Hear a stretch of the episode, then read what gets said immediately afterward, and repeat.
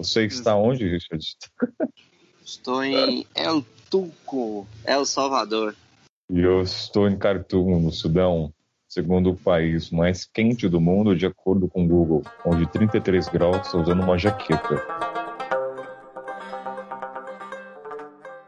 Fala aí, seus andarilhos, suas andarilhas, alguma coisa assim, não sei. Pensei, fala desnorteados. Estamos no processo de descobrir uma identidade sonora. É, eu, eu, eu, fiz um teste hoje, né? Eu mandei aquele. Eu tava pensando no conceito, sabe? O conceito que. Tipo, quando eu comecei a viajar, minha mãe falava muito que ela não queria que eu virasse um andarilho. E é um termo das antigas, né, mano? E é um termo bom. Andarilho me remete a uma pessoa que perambula, caminha sem destino, mas que vai se descobrindo. Não sou como alguém perdido. Obviamente, eu penso a mesma coisa. Na verdade, eu até admiro. Todas as pessoas que eu considero andarilhos são pessoas que eu conheci e eu admiro muito, assim. Mas a gente vive numa sociedade que nem todo mundo pensa igual, né? Então. Mas aí eu até pensei, cara, eu queria que todo mundo se sentisse um andarilho ou um andarilho um dia. Então, aí eu falei, falei seus andarilhos, suas andarilhas. Eu acho que para mim seria algo voltado a desnorteados, no sentido de se perder aquela coisa, o meu blog chama de ao Sul, com, com a intenção de todo mundo se encontra quando ele não segue a bússola. Às vezes você não precisa seguir o que a bússola te diz, pode ser o caminho contrário para você. Então você se desnortear, você se perder é se encontrar. Então, pensa aí, fala desnorteados. Alguma coisa assim, não sei.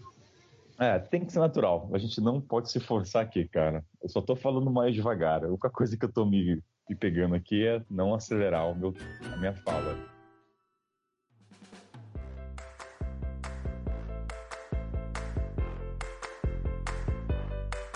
Como é que a gente vai se apresentar pra galera? Meu amigo, puxa o bonde, lembra dos seus tempos de rádio aí, puxa, eu vou seguir no seu bonde. Eu... Mas é uma coisa rápida, né? Vamos falar. Pô, você fala. Eu acho que a gente tem que ir nos pontos impactantes. Você tá na tá. África, há tanto tempo na África, há tanto tempo sem voltar para casa. Entendeu? Sim. Eu acho que eu posso falar para a galera que essa viagem não era planejada, foi um acidente, entre aspas. Era para ser um intercâmbio de inglês e dois anos e meio na estrada. O, dar um resumão para a galera que não conhece uma história. Eu fui para Cape Town para fazer um intercâmbio durante seis meses de inglês, uh, com a intenção de voltar ao Brasil. E, na verdade, esse inglês, vou dizer, sendo bem sincero, era mais uma válvula de escape, já que no apartamento de São Paulo o cara não queria renovar. Aí, o, que, o que acabou acontecendo? Nesse meio tempo, eu tentei arranjar emprego, sei lá, entregando currículo nos bares, para fazer qualquer coisa para ganhar uma graninha extra e também para me manter ocupado, né? Quando você fica seis meses num país, não é. Você não fica mais como turista, você mora, você vê a realidade, entra na rotina. Acabou que eu não consegui emprego nos bares, mas consegui um emprego na escola, cara, de inglês que eu estava fazendo, como guia de hiking. Eu estava levando a galera para fazer trilha nas rotas diferentes, e geralmente nessa cidade o pessoal faz as rotas mais turísticas. Comecei a ganhar grana com isso. E esse é o resumão. Depois hum, pode ter um episódio que entre mais em detalhe, mas eu nunca tinha viajado fora antes, cara. Só no Brasil. Nunca. Eu nunca tinha feito uma travessia. Não tinha experiência de avião, não sabia nada. Então, vendi minhas mochilas de rodinha, vendi camisa de, de calça jeans, comprei uma mochila cargueira, comprei uma bota de trekking e aí continuei. Ou seja, você não precisa ter experiência para fazer uma viagem na África. Eu era literalmente um, um bebê.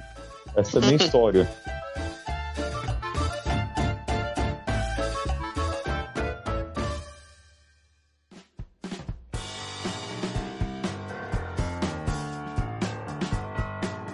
E tu, seu Richard?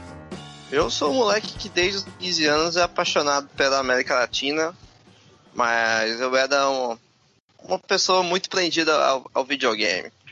E eu acabei, eu acabei, indo meio que por acidente para Nova Zelândia, quando eu tinha 16 anos, para fazer um intercâmbio. E quando eu voltei, minha vida nunca mais foi a mesma. É, brevemente eu comecei a fazer minhas pequenas viagens para América Latina. Primeiro por uma semana, depois eu fui fazendo 15 dias, e eu nunca nunca estava satisfeito, né? E meu primeiro sonho assim de moleque mesmo era poder atravessar a América Latina sem avião. primeiro plano, falei, pronto, vou juntar dinheiro Na época eu tinha pensado um valor aí por volta de 15 mil reais, que eu achei que era suficiente. E, cara, ia viajando durante um ano. Que era um, como se fosse um gap year, né? Mano, eu nunca, nunca consegui juntar nem perto de 6 mil. nem quando eu ganhava dinheiro para valer, eu nunca cheguei nem perto. Mas eu sempre, como eu tava estudando muito, criando, sempre trabalhando, buscando informação, eu acabei criando métodos que me ajudariam a trabalhar na estrada. E quando eu percebi que eu poderia trabalhar na estrada, decidi largar tudo para correr atrás do meu sonho.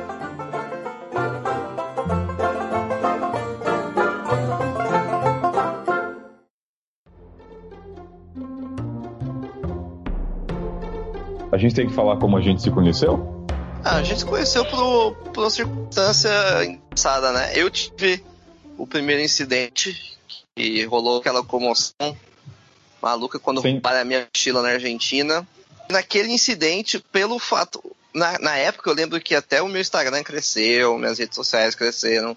Porque muita gente conheceu o meu projeto por conta de tanta gente compartilhando e tentando ajudar. Então, acho que foi muito por conta dessas circunstâncias que a gente passou que acabou conectando a gente, né? Isso é legal.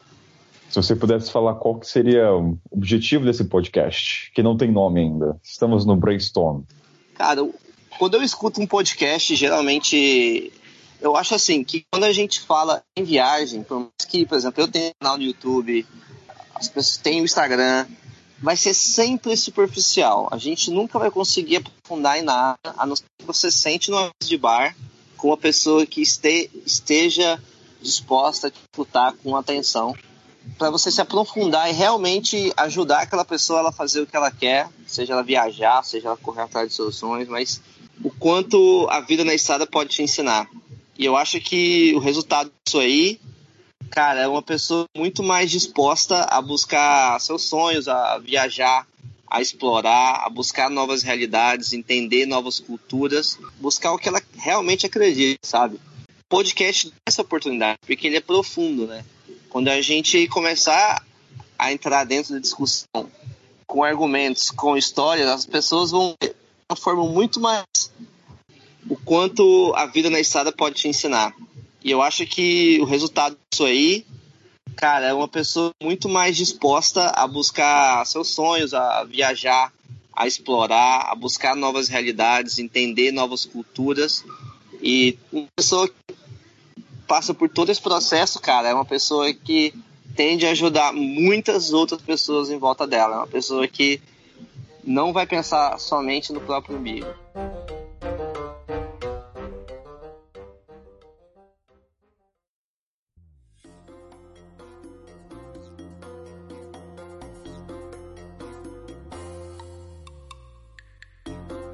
Senhor Richard, vamos falar então o tema que agrada muita gente, que amedronta a muitos. Talvez não amedronte mais você, nem, nem eu, quem sabe. Mas vamos falar de fronteiras. Quem nunca? Como foi para tu a sua primeira travessia, a primeira ponte a cruzar nações? Cara, eu como um bom brasileiro, minha primeira fronteira terrestre foi a Foz do Iguaçu, a tríplice fronteira. Foz do Iguaçu, a gente tem fronteira com o Paraguai, onde você cruza a ponte e vai para Ciudad del Este, o famoso caos, e do outro lado você tem Porto Iguaçu, que é a fronteira com a Argentina, ali já é mais organizado. Mas a minha primeira foi entrar no Paraguai, atravessando a ponte, cara. Nossa, que essa já, te... essa já tem uma experiência muito da hora, porque eu ajudei um australiano a passar ilegalmente nesse mesmo dia. Minha primeira ah, fronteira que... já tava fazendo merda. Que bom, que bom. Já, já pô, começou bem já, ilegalmente. Palavra melhor que essa, impossível para mochileiro. Cara, eu tava num, num hostel em Foz do Iguaçu e eu conheci um cara. O cara tava mochileiro australiano, né? Geralmente australiano viaja sempre acima de seis meses. O cara já tava no Brasil um tempo. Ele queria encontrar um amigo dele em Assunção. Ele me contou que naquela época, não sei como é agora, australiano entrar no Paraguai ele tinha que pagar um visto de 50 a 60 dólares, se eu não me engano. Aí eu tomei um susto, né? Caramba, 50, 60 dólares para entrar no Paraguai. Aí eu pensei, eu falei, olha, essa fronteira até onde eu sei, por conta de cidade ser é, uma área de, de compra, né? Essa primeira fronteira, ela é bem vista grossa. Então ninguém para ali. Se você quiser passar direto, direto, você não tem que fazer migração. Vai acontecer alguma merda se a polícia te parar e você não tiver o carinho, né? obviamente. Aí eu falei para ele, pô, eu quero te ajudar. Vamos fazer o seguinte: você passa de bu... a gente vai os dois de busão. Quando a gente chegar na, na, na ponte, pega a sua mochila, eu passo com a sua mochila, faço a imigração como brasileiro normalmente, e você passa fosse alguma pessoa que for fazer compras em Cidade do Leste. Aí ele, ah, boa, vamos fazer assim. E aí eu peguei a mochila do cara, atravessei a ponte. O cara foi, passou uns, sei lá, acho que uns 200 metros. A gente virou numa esquininha mais escondida, no meio daquela confusão. Dei a mochila pro cara. O cara pegou o ônibus, foi pra Assunção. Ficou lá mais ah. ou menos uns seis dias.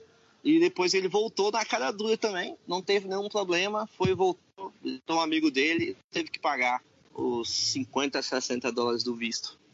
Mas é a questão da travessia para você? Você teve medo? Foi de boa? Bom, eu, eu sabia que os brasileiros passam essa fronteira o tempo todo, então, apesar dela ser uma, uma fronteira bem avançada, por conta do fluxo, né? O fluxo de, de pessoas é intenso, gente entrando e saindo com caixa na mão, caixa na moto, o tempo todo, né? Mas como eu, eu sabia que não tinha nada assim, pelo fluxo eu, eu, até que fui bem tranquilo assim. Eu estava mais abismado o quanto mudou de uma cidade para outra. Foz do Iguaçu, uma cidade super parada aos padrões brasileiros, bem organizada. E quando você passa a ponte, vira o caos total. A 25 de março, e piorada. Então é, é, é meio chocante essa, essa mudança tão brusca, sabe? Quando eu atravessei da, da Etiópia para o Sudão, tipo, de repente falava um idioma e de repente no outro era um idioma totalmente diferente. Ah, o tratamento era diferente, a comida, de um lado tinha cerveja, de outro lado não tinha mais cerveja, porque era crime. Ou seja, você fica meio, dá um tilt no cérebro até um pouco, sabe? Você, você fica, meu, eu tava só ali, de repente eu tô em outro mundo. A, a vestimenta muda, o transporte muda, a mão direita, tipo, do lado é mão esquerda, do lado é mão direita do tráfego. Então, toma um tempo para adaptar.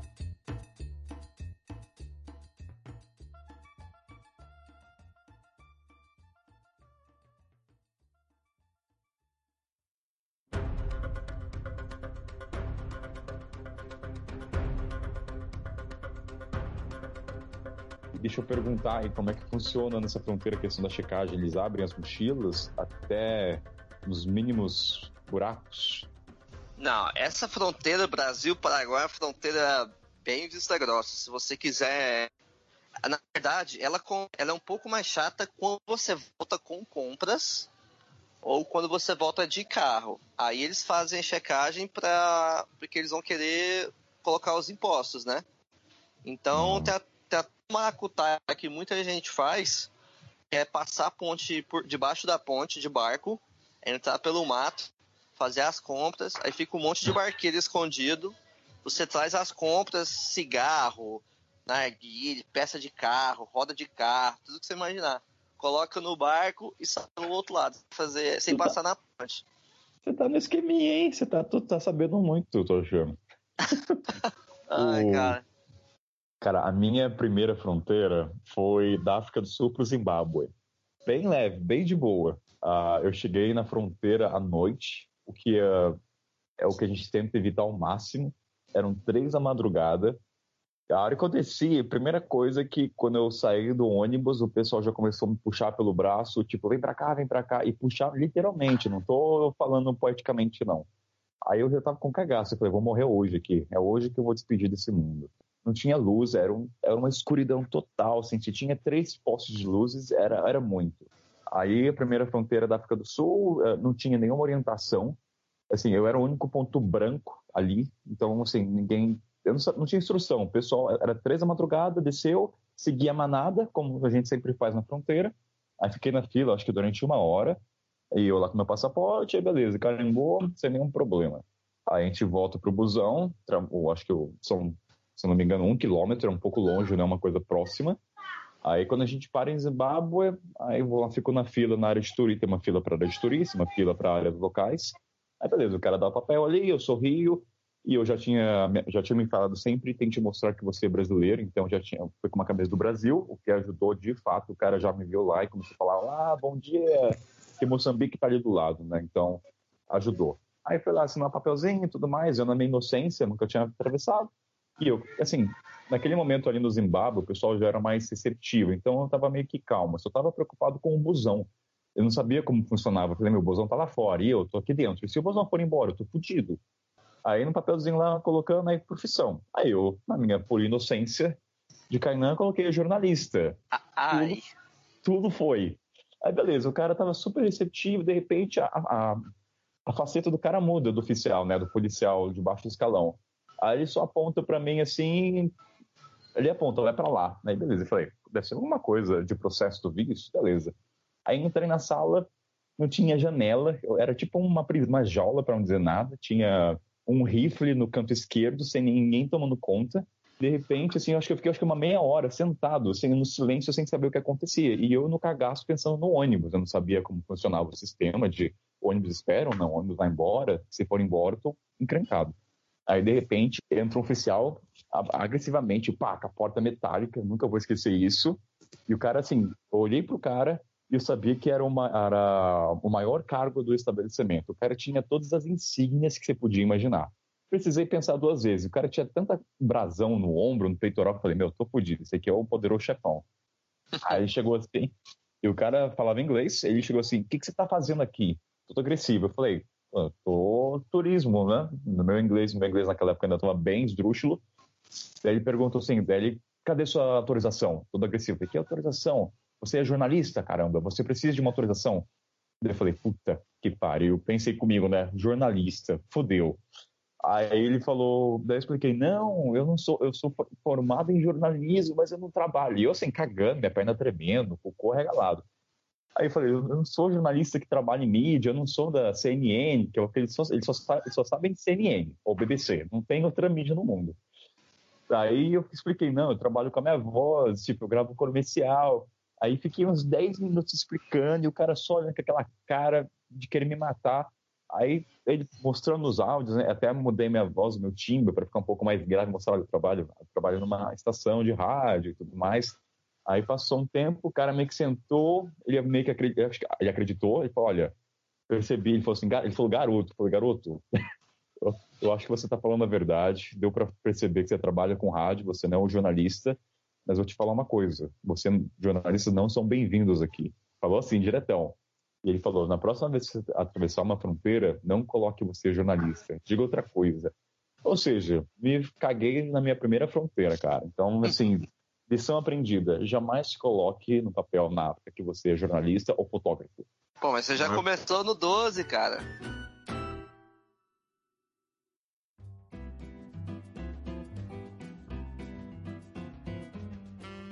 ser brasileiro ajuda na fronteira? Cara, ao meu ver, ajuda. Ao meu ver, ajuda. Ele me ajudou, nunca tive nenhum problema, algo do tipo. Sempre que eu falei que eu era do Brasil, sempre rola aquela recepção. Pelé, Neymar, alguém joga um Exato. eu comecei a apreciar o, uh, o futebol do, Brasil, do brasileiro por causa disso. Ajuda bastante é, o, é como o tópico vem primeiro, né? Brasil, aí se o cara já é velhinho, já solta um Pelé. Se o cara já tem uns quarentão, cinquentinha, fala Capu, Romário. Aí a nova geração vai pro Neymar, e como é que é o nome do outro lá, o cabeludo? Ah, esqueci agora.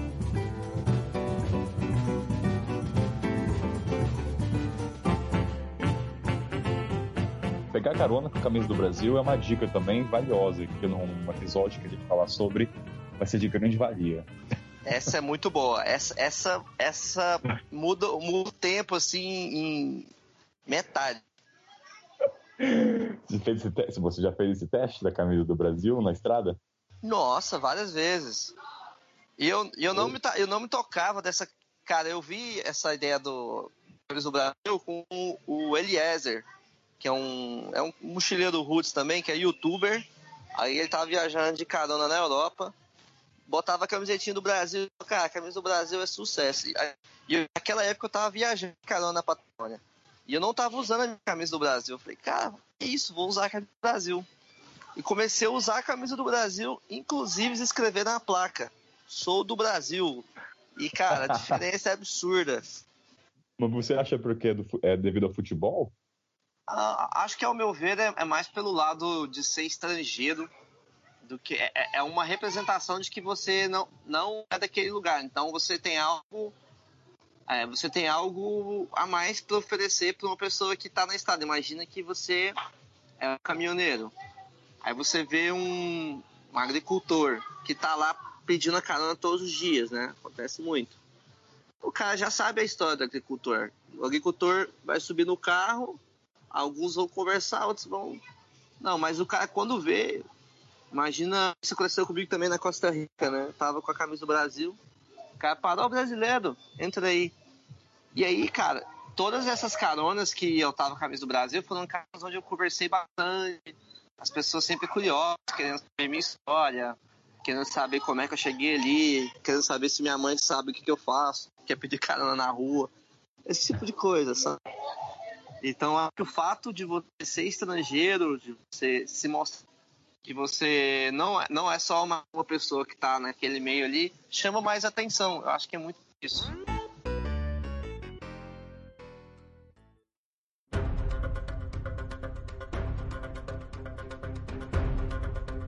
A fronteira entre o Quênia, entre o Quênia e a Etiópia tá em guerra agora. Tipo, tem uma galera no fórum de backpackers na África, tá tendo explosão de granada, tiro, e tá fechada a fronteira, ninguém consegue atravessar. Tem uns 15 mochileiros presos lá, há cinco dias. Ou seja, quando eu atravessei, cara, foi, nossa, eu tô no paraíso, não tinha nada. Eu fiz até o stories. Falei, gente, eu, na internet eu vi que isso aqui era um pesadelo. E aqui, assim, tô de boa, sabe? Eu era o único na fronteira, policial sorrindo, mas pelo visto é muito. Aquela coisa, é sorte também. Então a galera tá presa e fudeu. Eles não têm o que fazer. Tipo, tá tendo explosão, tá tendo. Tá, é, na verdade, o que tá acontecendo lá é uma guerra de etnias de tribos, vamos dizer assim. Uhum. Aí você fica imaginando, cara, o que, que você faz numa hora dessa? Você não, pode atravessar, você não pode atravessar a fronteira, porque a imigração está fechada. Você tem que gastar dinheiro com hotel. Você, vamos supor que seu passa. É por isso que eu sempre falo, cara, sempre atravesse a fronteira uma semana antes do seu visto acabar. Não deixe para o último dia. Você nunca sabe o que vai acontecer, porque se vamos supor que acabe isso o tempo, o policial não vai querer saber o que aconteceu com você. Ele, ele vai ligar o foda-se ele vai falar, vai falar volte para a imigração, um novo visto, aí você volta. E o pessoal faz isso, cara. Uh, conheço muita gente que acreditou que conseguia visto na Etiópia, na fronteira, e chegou lá, não, não emite, não emite. Aí o pessoal pensa, ah, vou dar um esqueminha, vou ficar aqui, consegue, consegue? Não. O pessoal vai te mandar de volta. não sei se acontece aí na América do Sul. É, aqui é, o que acontece é, por exemplo, eu, é, quando eu estava saindo do Chile, uma das vezes, eu tinha, eu fiz a, a, conta não é três meses, a conta é 90 dias. E na minha cabeça eu tava pensando em três meses, eu não tava contando 90 dias. E, e nessa conta muito louca aí, passou, passou dois dias, meu, passou dois dias. Fiquei dois dias legal. E quando eu fui sair, o cara queria me dar uma multa, eu tentei conversar com ele, blá blá blá, rolou aquela treta. Aonde foi isso? Foi da fronteira Bolívia pro, do Chile para Bolívia. Ah, bem no começo. É porque, tipo, essa fronteira eu fiz várias vezes, porque eu trabalhei no Atacama um mês e meio. Então hum. a gente ia lá fazer salário do Uni, etc. Só que a última vez eu acabei ficando três meses no Chile. No, mais, de, mais de 90 dias.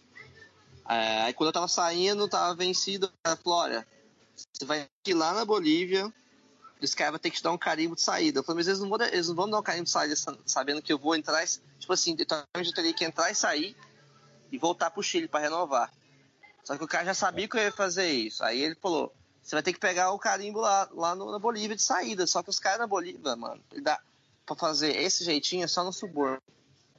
Aí foi uma bosta, cara. Porque chegar, eu cheguei lá, o cara olhou pra minha cara assim. Eu falei assim: ó, oh, preciso de carimbo de saída. Ele falou: você acabou de entrar preciso de um carinho de saída pra, pra renovar lá no Chile, pá. Aí a gente ficou conversando a meia hora, primeiro ele pediu 20 dólares, eu falei, velho, não tem 20 dólares, não tem. Realmente não tinha, velho. Eu tava com Tava, sei lá, uma coisa de que, que tinha 10 horas na carteira, tudo em peso chileno ainda. Ah. Cara, aí a gente começou a conversar de, de, futebol, de vida, de tudo que você imaginar. Tudo que você imaginar. Aí eu sentava, o cara ia lá, fumava um cigarro, ficava lá, ficava vendo televisão. Aí eu do cara, velho, na paciência. Depois de umas 4 horas, o cara. Tá Você parece uma pessoa, gente boa, tá aqui seu carinho, vaza. Caramba, meu. Eu não sei se eu teria. Eu nunca passei por isso de questão de visto, mas uh, isso aconteceu uma vez com você ou teve outros problemas na América do Sul, questão de visto? Cara, pra mim, eu tive um leve pânico quando eu tava passando a fronteira entre Colômbia e Panamá.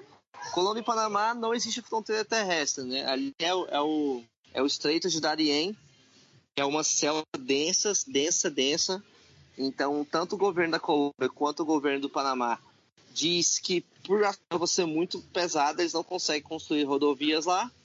Mas a sociedade, todos os colombianos, todos os panamenhos sabem que o único motivo de construir uma via nesses dois países, via terrestre, é porque o, o tráfico de drogas seria incontrolável, incontrolável.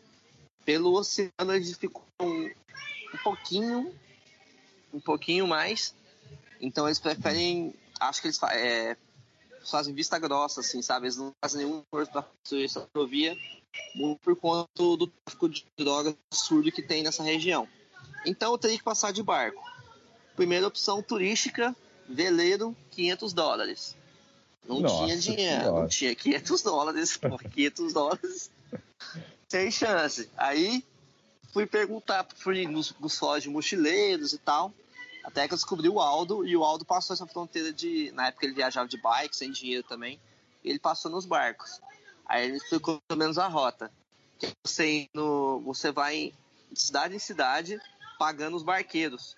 Aí os barqueiros vão te passando de ilha em ilha, ilha em ilha, pra você chegar do outro lado. Ah, e, tipo assim, quando você sai da, da primeira costa de uma cidade que chama Carpuganã até o primeiro porto no Panamá, que é Porto Baldia, essa cidade, cara, é, um, é uma ilha. Tipo assim, ela, ela, ela, é no continente, mas ela é considerada uma ilha porque ela não tem estrada para fora, entendeu? É só um porto. E, e é ali que você faz a imigração. Então, teoricamente, você faz a imigração, bate o carimbo, e de lá você tem que pagar outro barqueiro para você ir embora. O que acontece é que muito cubano e venezuelano, eles, eles chegam nesse ponto. Aí quando chega lá, o governo do Panamá fala, você que é cubano, você que é venezuelano, você precisa de tantos documentos a mais. E, mano, a galera não tem naquele momento, obviamente. E para conseguir esses documentos é uma burocracia, tanto na Venezuela quanto em Cuba. Então os caras ficam ilhados lá, eles criam comunidades lá. É tipo um campo de refugiado, tá ligado? Ah. Aí, beleza. Quando eu cheguei lá, fui fazer a imigração, bonitinho, papapá. O cara falou, cadê sua passagem de volta, de, de saída do Panamá? Eu falei, ah, não tenho. Eu vou sair de ônibus. Você precisa de uma passagem aérea. Cara, puta que pariu, não tem passagem aérea, cara. O único jeito de você conseguir o seu carimbo. E, e essa, pra, essa, pra você entrar nessa ilha, o Panamá Revista todos abre sua mochila, militares vão te seguindo, todo mundo armado, tipo é, M, M4A1, cara. Então Mas é o... um eu tenho curiosidade, quando, quando você fala revista, é revista total, porque assim, acontece revista comigo, mas quando eles veem que é um branco, um turista na África, meio que ele dá uma olhada por cima, abre ali, mas assim, quando alguém fala revista, eu entendo, eu entendo que o cara olha todos os compartimentos, até a parte de baixo da cargueira. É isso que aconteceu contigo ou não? É bem uma revista bem de boa, superficial? Não, eles abrem a mochila inteirinha, sacola por sacola, pedaço por pedaço, sacola plástica por sacola plástica, tudo, tudo, tudo. Todos os bolsos te revistam o corpo também. Por droga? É, mano, é, é, uma. É uma zona de muito tráfico de droga, é absurdo ali. Na época uhum. que tinha o Pablo Escobar ali, maluco, o cara, o cara tinha coisa de 20 barcos passando. Ah. Um negócio insano. Então, ainda é uma zona de tráfico de drogas, então é, o exército do Panamenho ele controla o detalhe ali. Então pô, o ambiente que eu tava era, eu não, o cara não queria dar o carinho, era um campo de refugiado, um monte de gente assim em dificuldade, não sei se pode chegar a fome e tal, mas você vê que a galera tá tá ali tipo há dias, meses. E nesse meio tempo eu fui conversar com as pessoas. Aí conversei com uma cubana, a cubana falou que tava lá dois meses esperando a documentação. Conversei com um venezuelano, o cara falou seja, que tava um mês. Só... Ou seja, começou a ficar com medo. Eu comecei a ficar com medo. Eu falei, beleza, eu não tinha sinal de telefone, eu não tinha nada. Eu falei, gente, onde é que eu vou arrumar um Wi-Fi nessa bagaça? Aí é, o cara falou que tinha tipo uma Xerox lá, que era um, um cara que tinha um. fazia um. um roteava um, um online e dava pra usar. Fui lá, paguei dólares pro cara. Aí eu tinha uma hora para resolver o problema, para conseguir passagem. Aí fui olhar alguma. As, olha, tem os Skyscanner lá, né? Fiz a, teoricamente a, maior, a passagem mais barata que seria de saída do Panamá. 500 conto. Putz, cara. Como é que eu vou pagar? Aí o que, que eu fiz?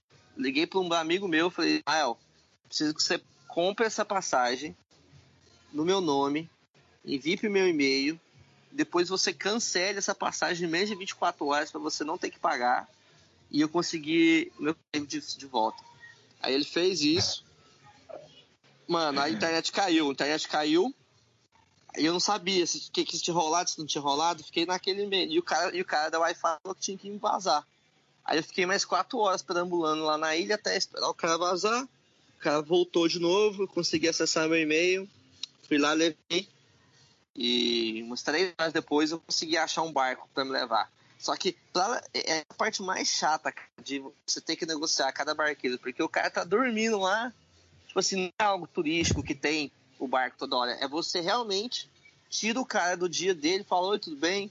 Sou brasileiro, queria ir para a ilha mais próxima. Para onde você pode me levar? E quanto? Entendeu? É, é foda, mano, é foda. Ou seja, foi, a, fronteira, foi a travessia mais complicada para ti. Travessia para chegar na costa do outro lado, na, na, costa do Panamá, onde eu pegaria a primeira estrada, foram três dias, cara. Mas Porque é o seguinte, que... ah. beleza, eu, eu, saí desse aí e consegui um barqueiro. Aí esse outro barqueiro me levou para uma ilha que chamava Ilha Caledônia. Ele falou, olha, daqui você pode pegar um outro barco para outra ilha, lá da outra ilha vai ter. Aí eu fiquei nessa Ilha Caledônia, cara, a ilha, mano, tipo assim, já faz parte do arquipélago São Blas, que é a parte mais, uma das partes mais bonitas do Panamá. Mas essa é a ilha onde, onde os indígenas realmente moram.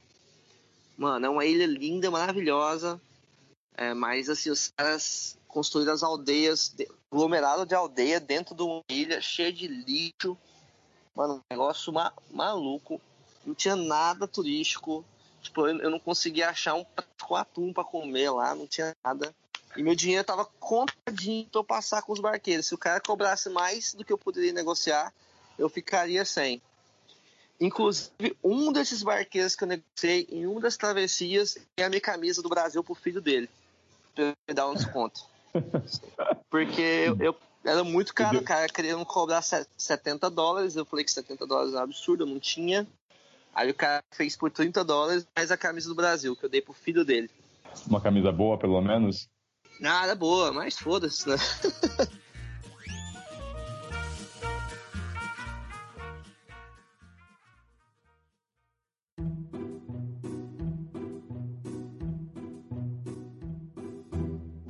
Uma curiosidade, quando tu apresentou o passaporte, quando eles falaram que você precisava de um visto de volta, de saída, os carimbos anteriores no seu passaporte não ajudaram? O cara não viu a evidência, meu, esse cara tá viajando, ele não vai ficar no país. Não cara, ajudou? ele não quis nem saber. Eu acredito que, que foi por conta da maneira que eu entrei nessa, nessa fronteira.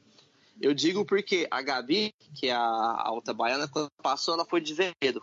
E aí de vermelho você vai com guia, o guia pega o passaporte de todo mundo, aquela coisa super turistona. Aí acho que no caso dela não exigiram. No meu caso, cheguei sozinho, mochilão sujo, a cara, a cara de quem já tava, já tava pegando seis horas de barco no, no alto mar, uns barquinhos que você achava que ia estar toda hora, o cara, o cara ligando o motor, motor falhando e a água entrando, ele, ele com o filho dele de três anos, de três, quatro anos, ajudando a tirar a água do barco. Mano, o oficial deve ter olhado para você e falar: esse cara tá traficando, esse cara tá. Ah, ou é traficando ou é imigrante, cara. Eu, tinha, eu, tava, eu tava com cara. Eu tava com cara de imigrante. Esses que querem entrar nos Estados Unidos, sabe? Aquela galera que vem lá. lá da Colômbia, tipo os hondurenhos, então, vão atravessar o continente todo agora andando, mano. Os caras são muito loucos. Nossa, esse seu amigo te salvou, hein, cara? Ó, oh, cara, melhor amigo, cara. Ele é impressionante. Sempre que eu tenho uma merda assim. Quando eu tenho o caso da Chile, ele foi o primeiro a doar, cara. Ele mandou 300 reais no Atas. Pá. O cara é muito. O cara é meu anjo, velho.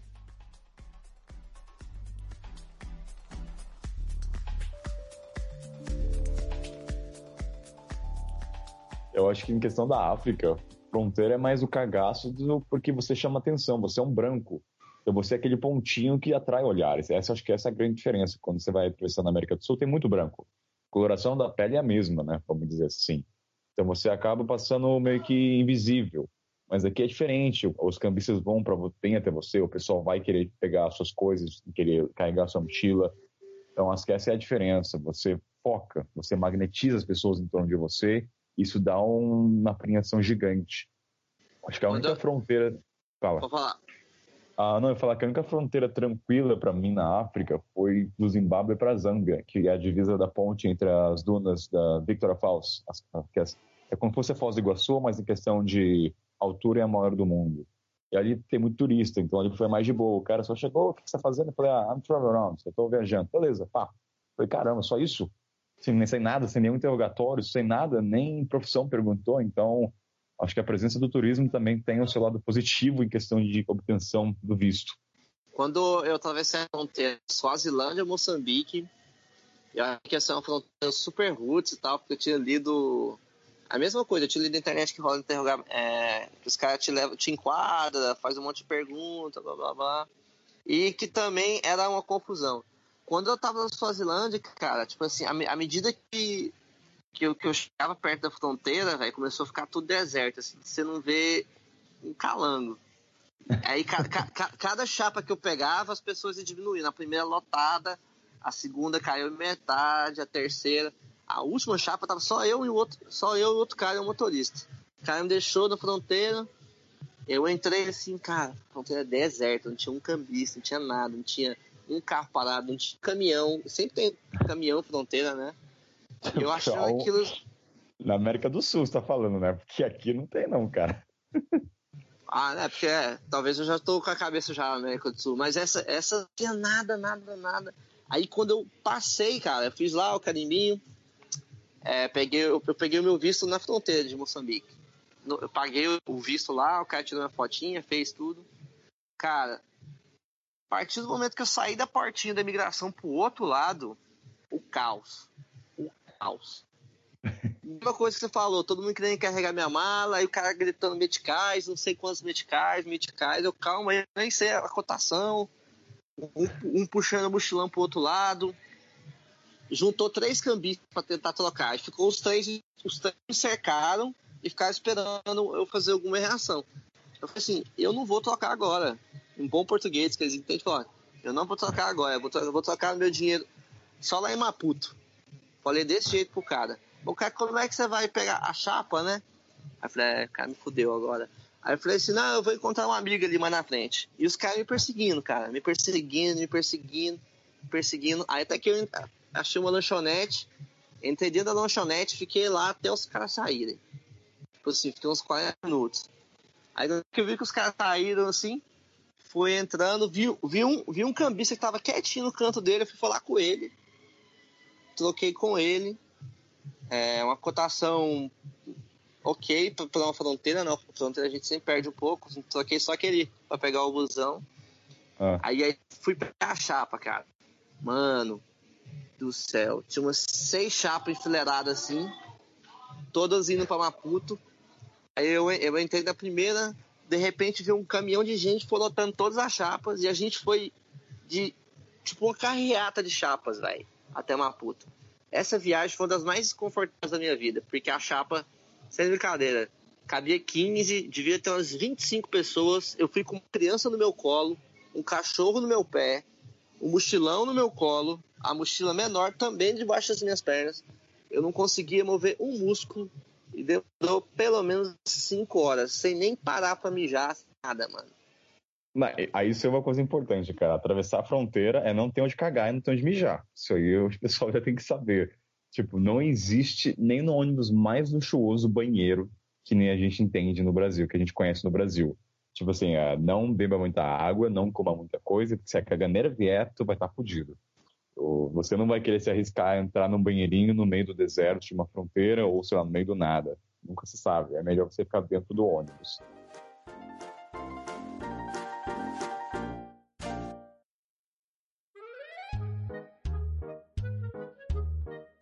Eu lembro que quando estava em Moshi, que é a cidade do Kilimanjaro, que é a maior montanha africana, eu fui passear na cidade, perambular, conhecer a cidade só por andar mesmo.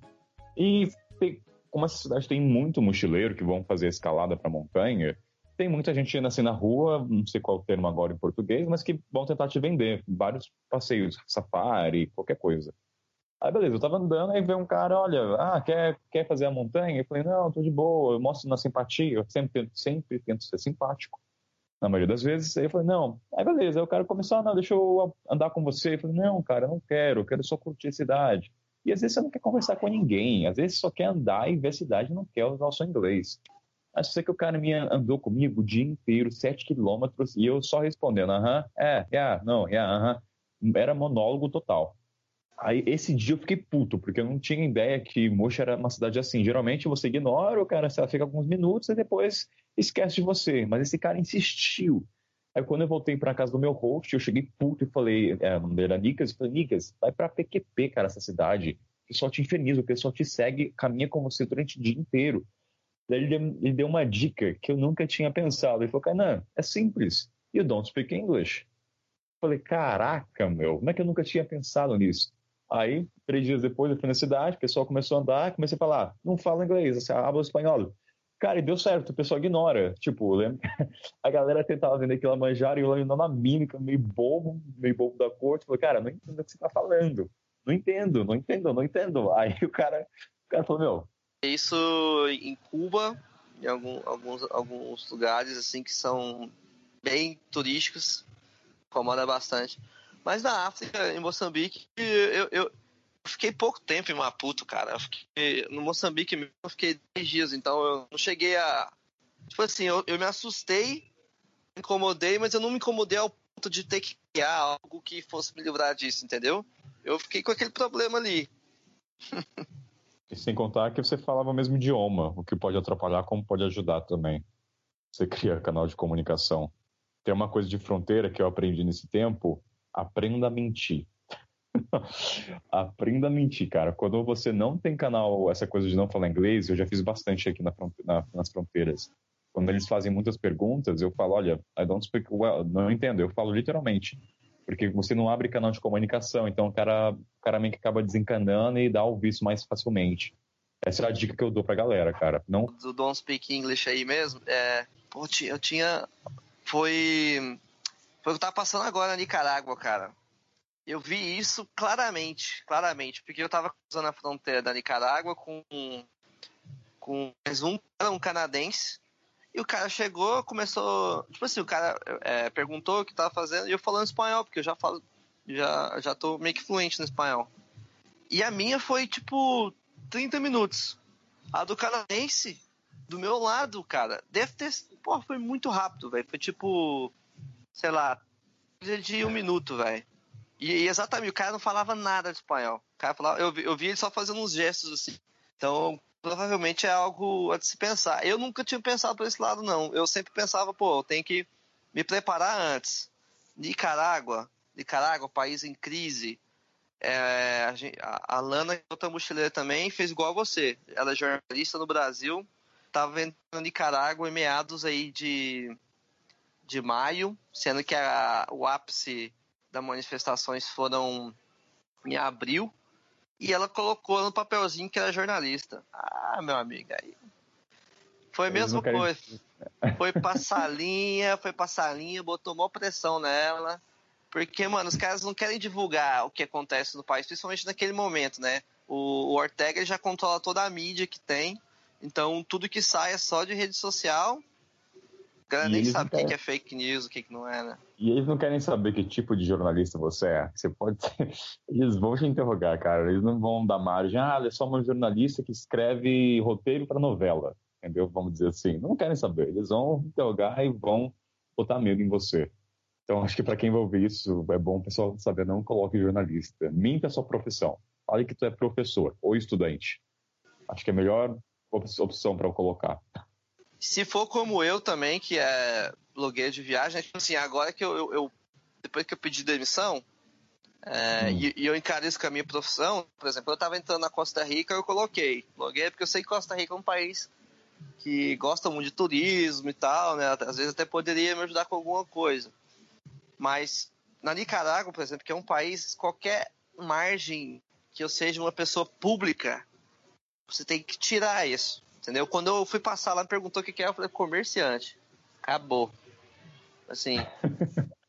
comerciante. Se eu falar que é blogueiro naquela situação, independente de falar de política ou não, cara, imagina se você tem um alcance X aí no Instagram, você tira uma foto de uma manifestação, pautorando, policial metido população, isso vai para a mídia, o exterior não vai ficar legal, então os caras querem evitar isso a todo custo eu, quando eu saí da fronteira do Zimbábue, eu não era mais jornalista, eu pensei em colocar é, escritor. Na minha mente eu era escritora dali em diante. E até então estava funcionando, Malau e nos outros países. Aí chegou na Ruanda. Aí, e na Ruanda eu deixei, eu, por acaso, eu acabei deixando o país no último dia de visto da Tanzânia, que eu geralmente não faço. E quando você deixa para sair no último dia, o pessoal fica meio com o pé atrás e interrogaram de novo. Esse cara ficou três meses na Tanzânia, tá saindo no último dia, ele falou, vai pra salinha. Falei, caramba, salinha de novo. E... Aí perguntou, por que, que você ficou três meses na Tanzânia? Aí, aí você vai ficando esperto, né? Você já tem um roteiro na cabeça. Olha, eu fiz isso, eu fiz isso, eu fiz isso, eu fiz a montanha, eu fiz safari. Então você já acaba criando um roteiro na sua cabeça. Então, toda vez que eu vou atravessar uma fronteira, eu já dou uma pesquisada nos pontos turísticos, já tenho todo o esquema para validar meu tempo de estadia de dois meses. Aí perguntou minha profissão, eu sou escritor. Ele falou, ah, então você é jornalista. Naquele meio, caraca, meu, não, eu sou escritor, eu não sou jornalista. Ele falou, ah, você, você não escreve para o jornal? Eu falei, não, eu sou escritor. Aí na hora eu falei, meu, eu escrevo história infantil. Aí menti na hora, eu falei, eu escrevo para criança, entendeu? Kids. Aí nessa hora também meu inglês vai para o nível zero, assim, eu não falo nada, olha, uh, writer, kids, uh, TV, sei lá, comecei, aí, mas o cara ficou meio, hum, mas uma coisa que eu tenho que ficar atento é, toma cuidado, eu falo pra galera, toma cuidado como é que tu tá na rede social. Se você, por exemplo, eu tenho, eu tenho que fazer isso até agora, eu tenho que tirar que eu sou jornalista no Instagram. Ou porque algumas fronteiras, quando eu fui tirar o visto, por exemplo, para Etiópia e Sudão, eles pesquisaram as minhas redes sociais. Pesquisaram, se pediram para abrir, cara. Ele falou assim: deixa eu ver seu telefone ou seu celular. Daí eles viram o logo do Instagram e pediram para abrir. Eu falei, fudeu. É, então, mas o. Como eu eles pegaram o celular e eles viram que era jornalista, mas viram minhas fotos, sei lá. Mas assim, passei. Não sei como funciona. O que ajudou, acredito eu, foi que quando eles viram o visto falando que ah, eu estava na África do Sul, estava no Zimbábue, eles viram que eu estava assim, uh, seguindo ao Egito. Porque é uma rota famosa de Cape Town, eles falam Cairo to Cape Town Cape Town to Cairo. Então, talvez esse fator tenha me ajudado. Cuidado com como é que tu tá no, nas redes sociais. Eu sei que na Síria tem um amigo meu que teve o visto negado porque eles pesquisaram as redes sociais, Facebook, e acharam evidências que ele estava em Israel. Aí fodeu. E olha que não era nem passaporte. É, buscou, sei lá, vamos supor que você tem uma bandeirinha no seu Instagram que você foi para Israel. Fodeu. Ah, Aquela coisa. Pode...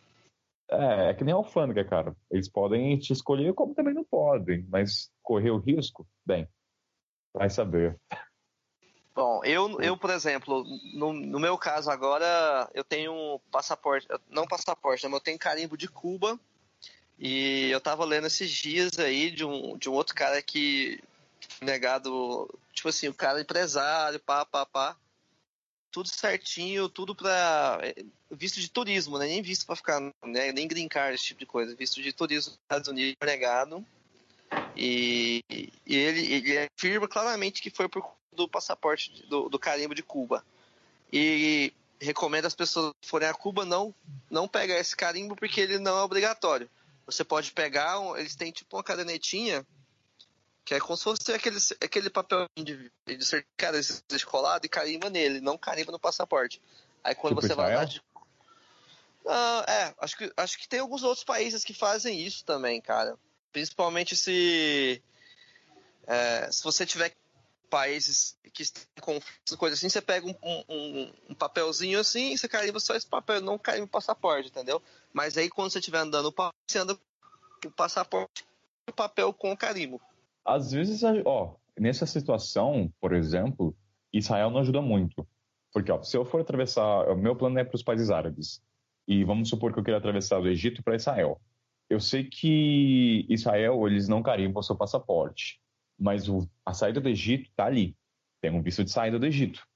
E eu não sei, eu estou confirmando ainda se eles colocam o nome da fronteira. Se eles colocarem, é uma evidência, uma prova que você teve em Israel. Então, uh, são coisas a se pensar. E mesmo que eles não coloquem que é a fronteira, o nome é Taba. Vamos supor que eles não coloquem essa informação. Uh, se você for querer ir para a Síria ou para o Irã, onde uma fiscalização pode ser mais rigorosa, eles vão perguntar: meu, você saiu do Egito, mas para onde você foi? Você foi para a Líbia? Se for para Líbia, cadê o visto? Então, assim, avião é tranquilo. Avião dá para você dá para você contornar, mas por terra, porque você não tem muita opção. opção. Ou você vai para o Sudão, ou você vai para Chad, ou você vai para Líbia. Então, eles vão presumir que você teve em Israel. Aí fodeu. Então, às vezes, você tem que deixar. uh, enfim, essas são coisas que você vai aprendendo na marra. Você vai pegando dica da galera que teve uma experiência e não conseguiu visto, mesmo não tendo carimbo de Israel. Mas a imigração pegou o cara pelo diabo. Como é que fala a expressão? É, pegou pelo diabo? Tem uma expressão que a pessoa pegou foi azarada. Pegou para Cristo.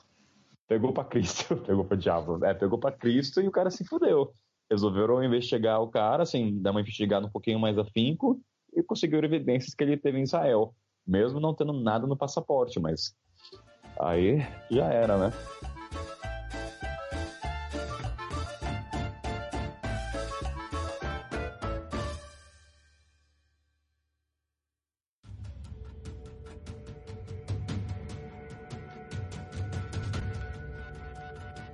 Muito engraçado quando você vê na internet o relato da galera de fronteira, o pessoal fala, ah, é perigoso, é sei lá o quê, blá blá blá.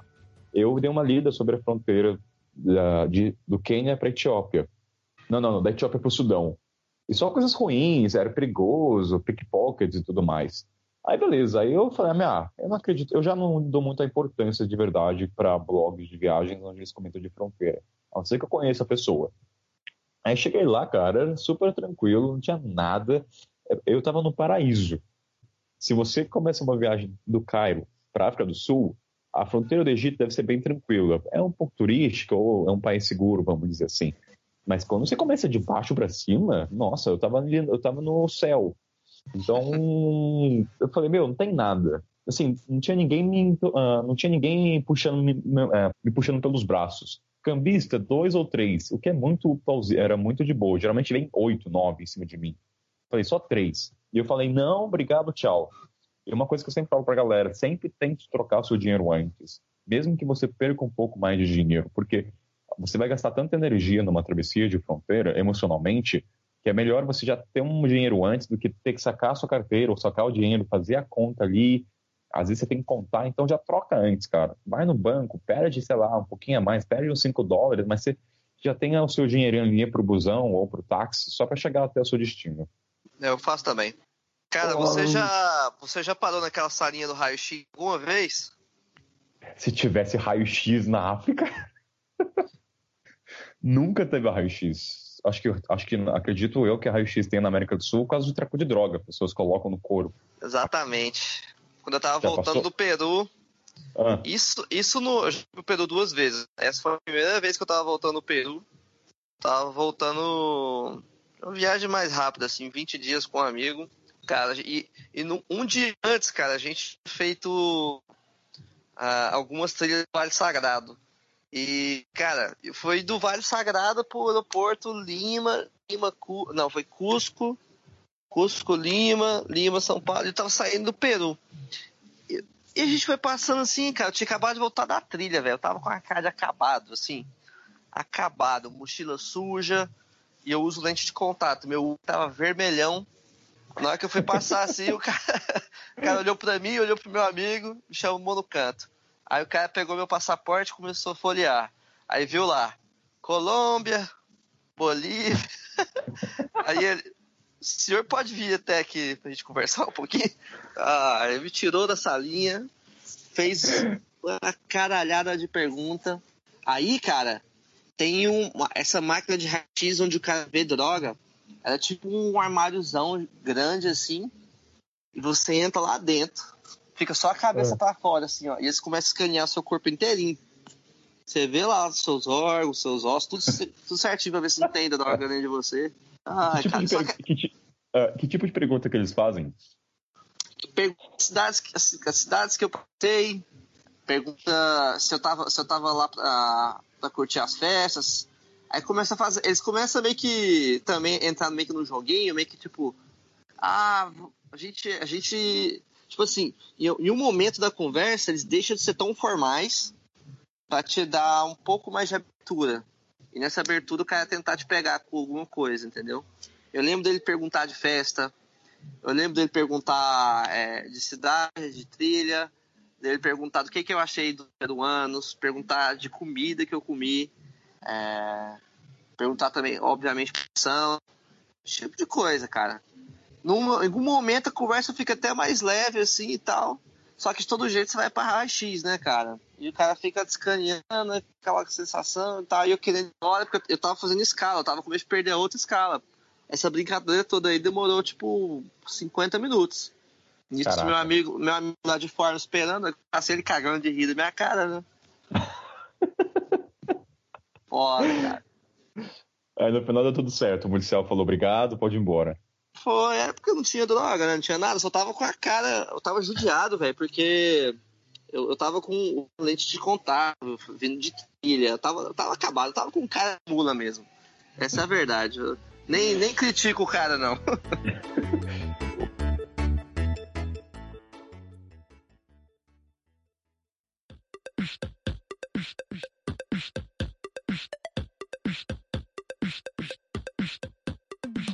você daria pra galera de fronteira?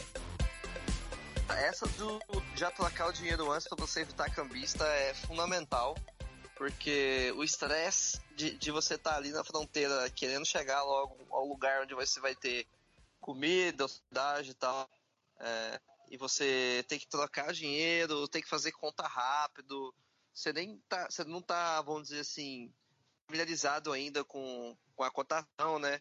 É algo bem chato. Então, quando você faz essa cotação, é, já, essa troca antes, já vai, vai equipado, né? É mais fácil.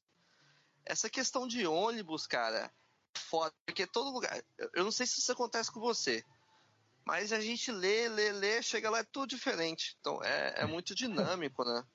Total. Assim, aqui tem uma coisa na época que acontece muito, que é não acredite na internet. Não porque a galera escreveu coisa errada, mas eles mudam toda hora o itinerário. É, o que eu falo é, sempre vá comprar passagem antes, não deixe para comprar passagem na hora. Vá lá, vê onde é a, o guichê da empresa, uh, certifique-se. Aí é mais fácil você se locomover, gastar um dia inteiro para comprar passagem do que levar sua mochila cargueira, chegar lá, o horário é diferente. Então, não, não faça isso. Compre antes. Na África, não sei na América do Sul. Porque aqui, uh, internet, as informações, como você disse, não são confiantes se você ligar para as empresas, cada um vai falar uma coisa. O funcionário fala que é 10, outro fala que é 12. Então, a única maneira de você confirmar é ir fisicamente ao espaço. Na América do Sul é a mesma coisa?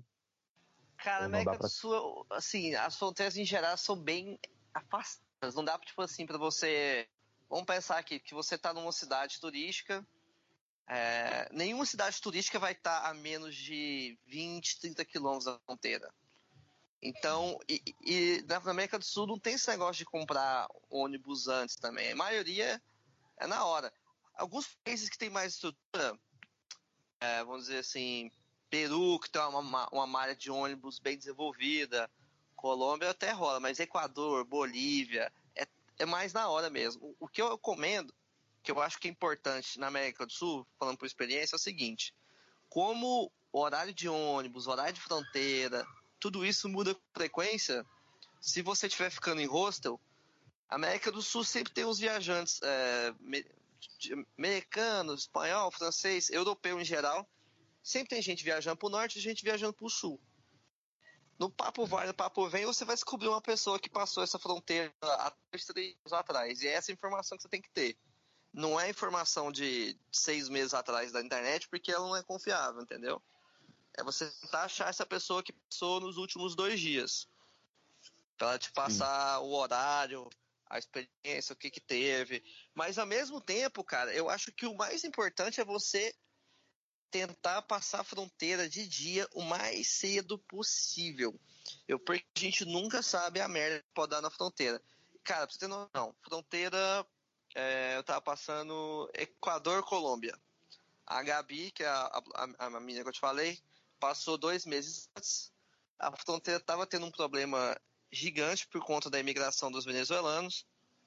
E muita gente falou, ah, tá bagunçado, tá bagunçado. A Gabi foi, Richard, passei, foi de boa Fiquei dois minutos, não dá nada.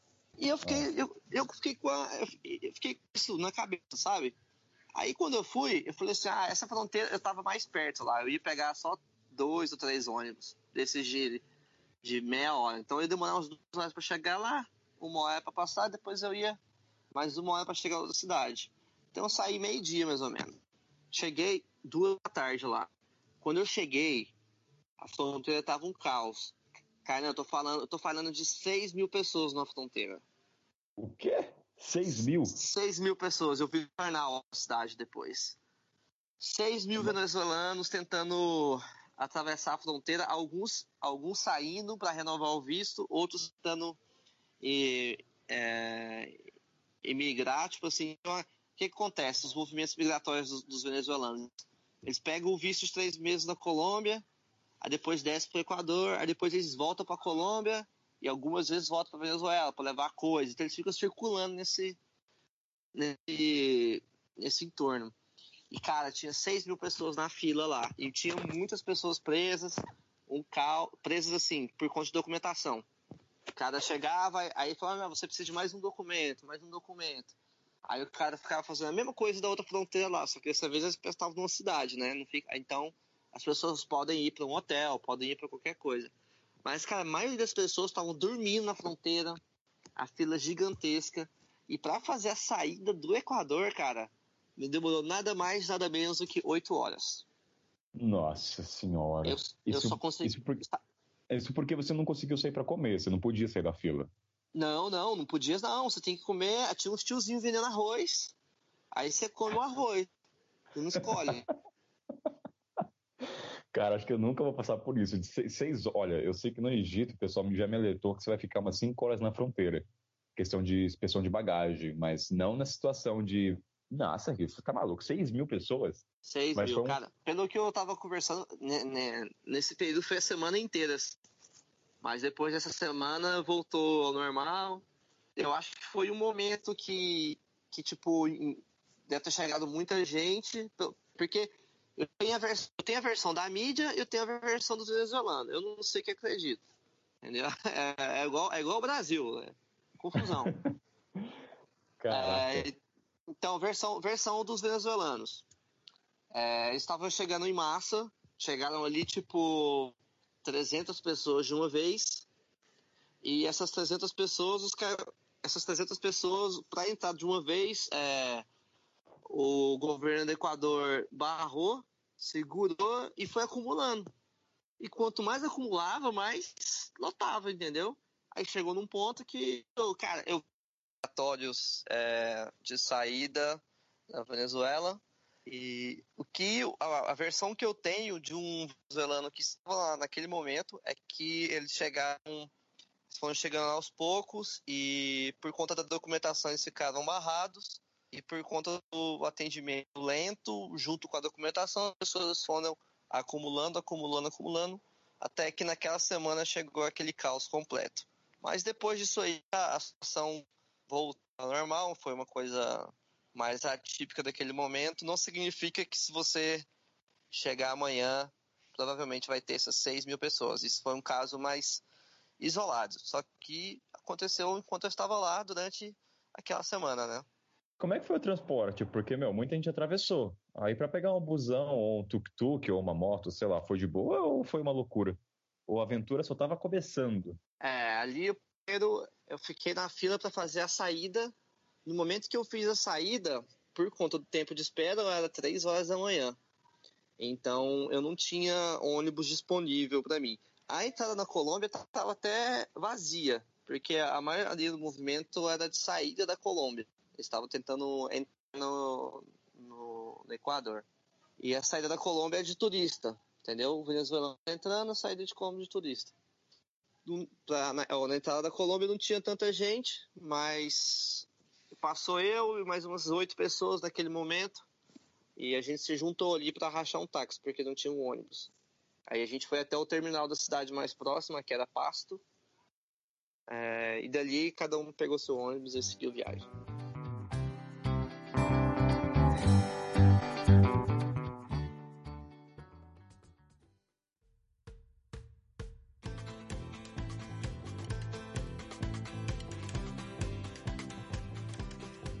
Coisa que eu tenho curiosidade de saber na América do Sul, eu não sei, mas na África, uh, geralmente as fronteiras estão, ficam longe da cidade. E dificilmente você vai atravessar uma fronteira e a cidade já é logo ali. Eu sei que no Foz do Iguaçu a fronteira já é conectada com a cidade do Paraguai, não é?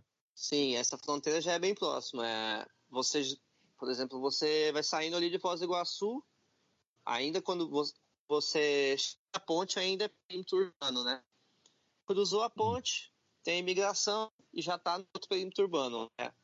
Isso é bem tranquila. Outra fronteira também, que é a do Uruguai, Brasil, o Uruguai, Chuí também. Chuí é uma cidade, não é tão isolado assim, mas a maioria das fronteiras, é, vamos dizer assim, do Chile para cima são mais isoladas dos centros urbanos.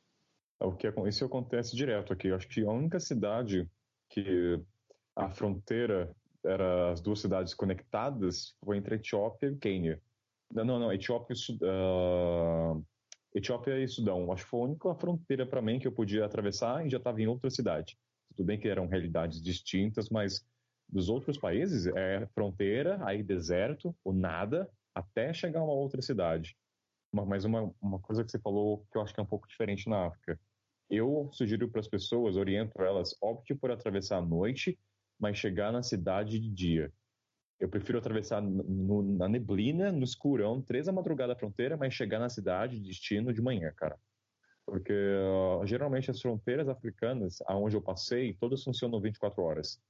Elas, acho que devido ao transporte, eles sabem que aqui não é uma coisa tão regrada, não é um transporte tão eficiente em questão de horário.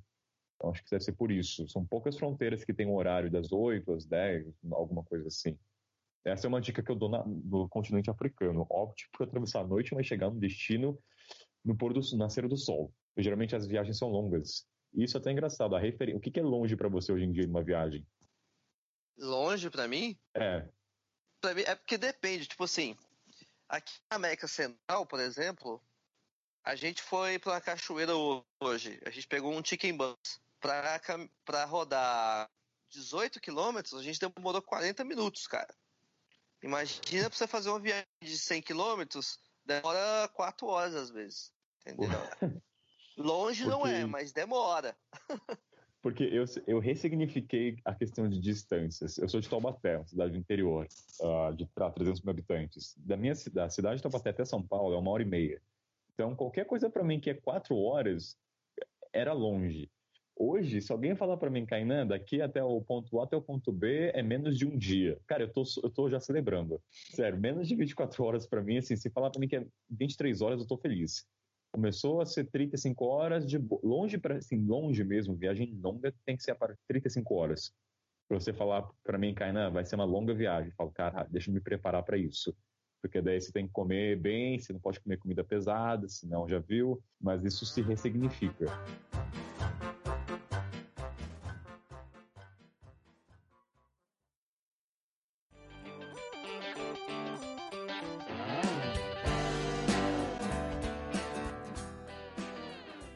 Dica importantíssima, cara, que eu dou pra galera. Tenha uma porra de uma caneta com você.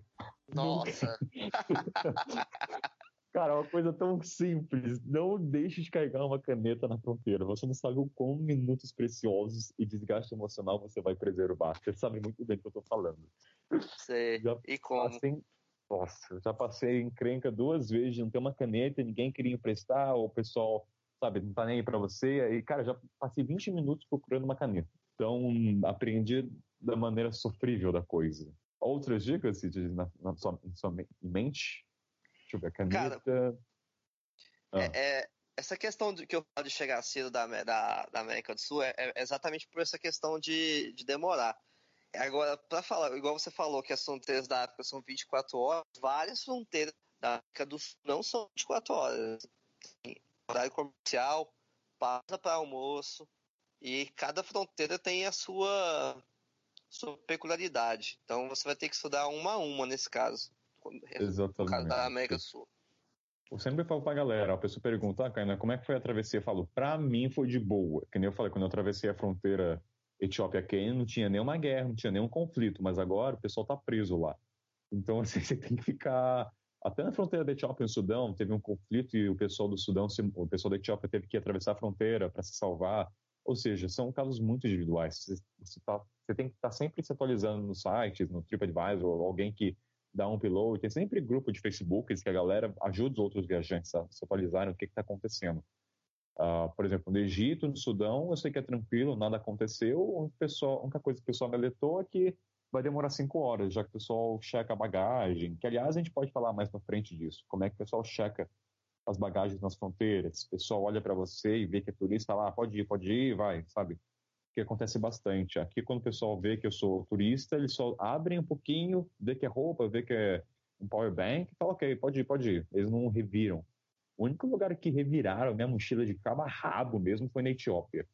Literalmente. Assim, abriram todos os compartimentos, até aquela bolsinha pequena fizeram. Então, não queira. É assim, quem não, quem não teme não tem nada que se preocupar. Mas por causa disso, sempre falo pra galera: disponha as coisas de uma maneira que você vai saber que eles vão revirar tudo e você vai ter que colocar tudo de volta. O policial não vai tirar as coisas. O, pessoal, o policial geralmente ele tira e tá nem aí pra você. Não sei se na América do Sul é assim, mas ele vai tirando, vai tirando, vai colocando, vai jogando né, do lado. E na hora de colocar de volta, você que se vire. Então você vai perder um tempo. Então pense na disposição das coisas da sua mochila, sabendo que eles vão tirar. Isso dá trabalho, cansa, mas. Falando bastante coisa, Richard. É, as experiências que eu tive de, de revistar a minha mochila, as, os caras foram até bem bem gentis, assim.